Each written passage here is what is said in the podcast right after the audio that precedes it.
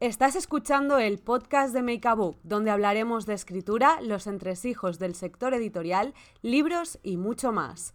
Con Alena Pons, Andrea Izquierdo y Laia Soler. Esta semana vamos a hablar de un tema un poco controvertido que es, ¿os ha pasado alguna vez que habéis tenido una idea genial para un libro y entonces vais a la librería y encontráis algo que se parece? ¿O abrís Twitter y vuestra escritora favorita anuncia que está escribiendo un libro con una trama similar?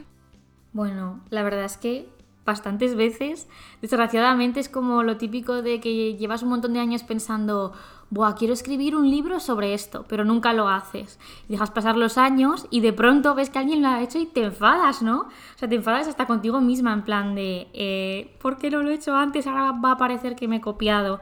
A mí personalmente con lo que me ha pasado mucho es, además de con tramas de libros, con títulos de libros. Que he visto un título y lo que me ha evocado he dicho, madre mía, ¿cómo no se me ha ocurrido esto antes? O, no sé, un claim de, de alguna campaña de un libro y digo, jo, qué guay. ¿Cómo no sé qué? ¿Sabes? También un poco hacia atrás. Pero sí, sí, me ha sucedido bastantes veces. También es verdad que al final, creo que esto lo comentábamos en algún episodio antes, todos los libros entre ellos son muy parecidos, hay como un X número de tramas existentes y luego depende de tú cómo la, cómo la desarrolles. Sí, desde luego. Y a mí también lo que me ha pasado alguna vez, o sea, me ha pasado muchas veces lo de que de repente tenga una idea y, y, ver que de repente el tema se ha puesto de moda o hay mucha gente que también está escribiendo sobre eso. Pero también me ha pasado escribir mi novela, publicarla y al tiempo ver una novela con algo, o sea, con una trama muy parecida. Y el instinto primario es decir, me han plagiado, pero no te han... Misterioso. No te han, pla es no te han plagiado. Eso, por ejemplo, mío. a mí me ha pasado con los días que nos separan, que a los dos años de sacarlo también aparecía un libro con un título también muy similar del tiempo que nos separa o alguna movida así, eh, y también tenía una trama muy similar. Eh, la escritora a mí no me conocía de nada, era una escritora de Estados Unidos, nadie me había plagiado, evidentemente.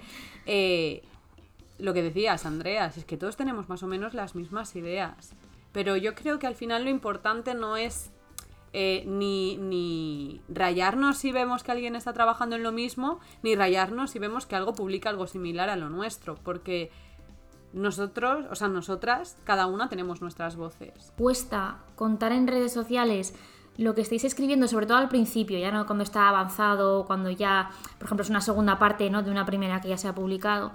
A mí me cuesta a veces hablar de mis proyectos porque me da miedete que luego misteriosamente, como el mismo mes o incluso un mes antes de que se publique mi libro, salga uno parecido porque esto me ha pasado, ¿vale? Eh, hace bastantes años, salió como unas semanas antes que uno de mis libros, uno muy, muy, muy parecido después de que yo hubiera estado hablando mucho en redes sociales.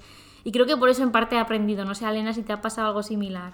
Bueno, a mí honestamente no tanto porque, claro, obviamente como soy la más nueva en publicar, no, no hablo en redes sociales. De hecho, yo no dije nada hasta que se anunció que salía mi libro y, y fue, eh, anunciamos, eh, hola, sacamos libro, es este libro, es esta cubierta, es esta sinopsis y sale este día, toma ya, pam, ya lo tienes todo. Pero, eh, por ejemplo, lo que sí que me ocurrió, y especialmente con, con Hielo y Plata, que fue mi primera novela y que es una cosa que, que las dos pues de eh, sufristeis bastante y que voy a admitir que sí que, por ejemplo, me hizo sentir un poco rara al principio, es el que, claro, yo llevaba, yo empecé a escribir Hielo y Plata en 2017. Y por Twitter, por ejemplo, Andrea había comentado que estaba haciendo algo de patinaje sobre hielo. Pero claro, yo iba a la mía. Andrea Tomé, no Andrea, Andrea Tomé. Eso. No, Andrea Tomé. Aquí, y digo yo, patinaje. Claro, pero, yo, no sé claro, ni yo, ponerme los patines. Sí, exacto. Yo creo que Andrea eh, izquierdo puede hacer, hará cualquier género, pero yo no sé si novela de deportes no, no creo que sea su. Eso te iba a decir, deportes en general ahí Pues no no, es- me vais a encontrar nunca en no. esas estanterías. Pues claro, se anunció. eh, Andrea Tomé había estado hablando de que iba a sacar una novela de, de patinaje.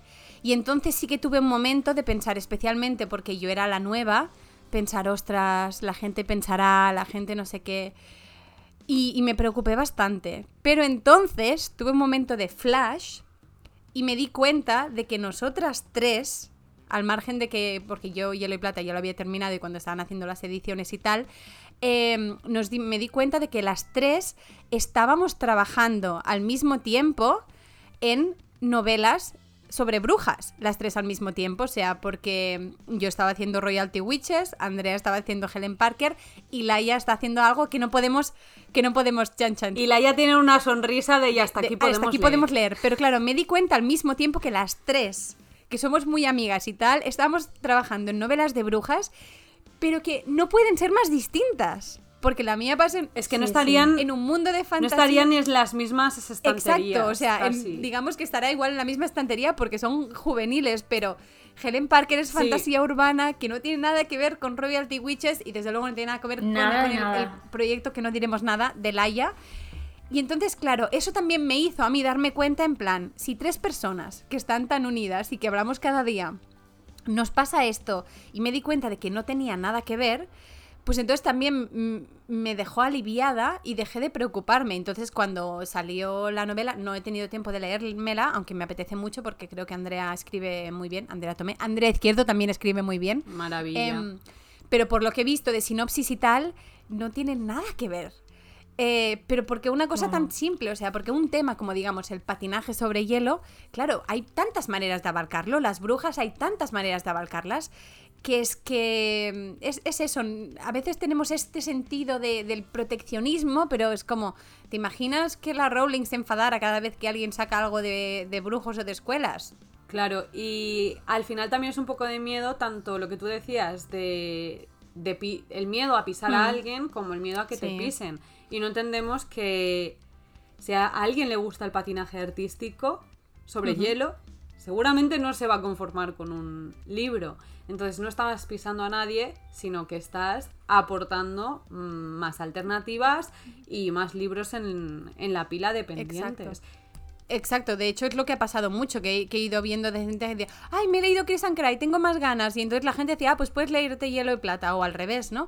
O sea, Claro. que, que es eso, que al final eh, todo suma, y aunque nos cueste, eh, hay, hay que entender, es, es como, además no sé si os ha pasado mucho volviendo, por ejemplo, cuando empezó a, a hacerse famoso Harry Potter hace mon- montones de años, empezaron a salir un montón de artículos de críticos literarios que básicamente lo destrozaban, porque obviamente la gente tiene mucho celo de los éxitos, y decían, es que Harry Potter es una copia de... Decían, es que Dumbledore es Gandalf, es que esto es no sé qué, es que esto es la materia oscura, es que esto es no sé cuántos, y es lo que decía An- Andrea.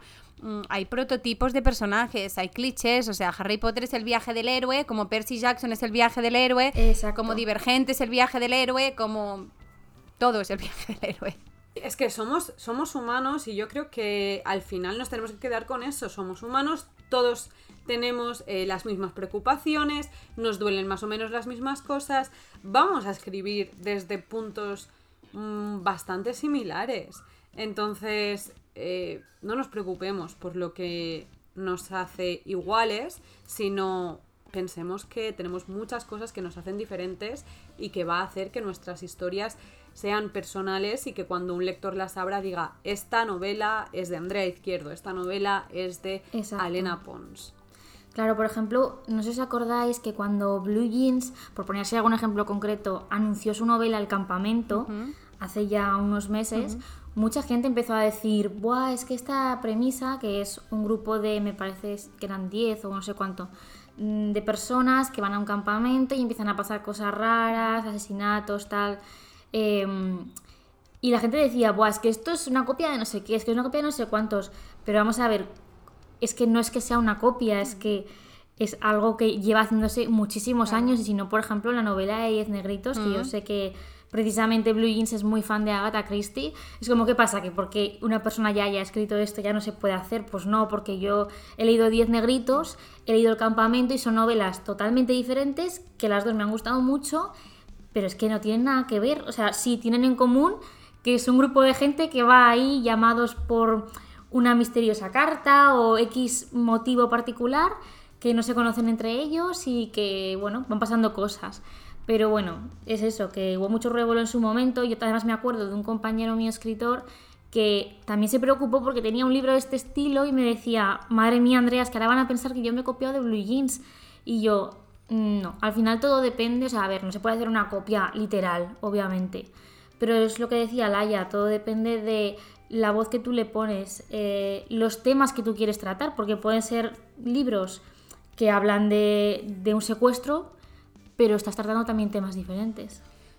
Exacto, yo creo que además, sobre todo esto y todo esto que estamos diciendo es, es especialmente para autores que todavía no han debutado o que están empezando, porque he oído muchas veces y he visto por Twitter muchas veces a, a autores que todavía no han empezado o están en ello diciendo, ala, pues ahora tengo que tirar esta idea, ala, que tengo... No, no hagáis eso. Tu historia solo la puedes contar tú, porque solo tú estás en tu cabeza, solo tú crearás los personajes y sí que siempre hay prototipos y hay tramas, pero es lo que digo, o sea, es lo que dice Andrea, o sea, 10 negritos eh, contado por Blue Jeans, incluso si Blue Jeans hiciera un fanfic de 10 negritos, no tendría que ver con nada, porque habría un nivel de salseo que Agatha Christie no estaba para poner Claro. salseo, ponía otras cosas. Yo, y yo voy a decir ya como mi apunte final algo que aprendí en el máster de mm, creación literaria y es que escribir es robar de muchas fuentes sin que se note. Exacto.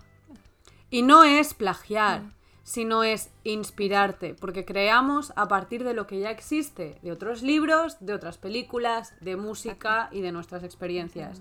Por tanto, si tienes una idea y tú de verdad la quieres y ves tu futuro con ella, cásate, haz la tuya y pa'lante. Y con esto y un bizcocho, eh, no sé si alguien tiene bizcocho, pero heladito igual mejor porque hace mucho calor, nos despedimos esta semana. Como siempre tendréis un post en Instagram eh, donde hablaremos del tema. Recordad que podéis seguirnos en todas las redes sociales y nos leemos pronto. Chao. Adeu.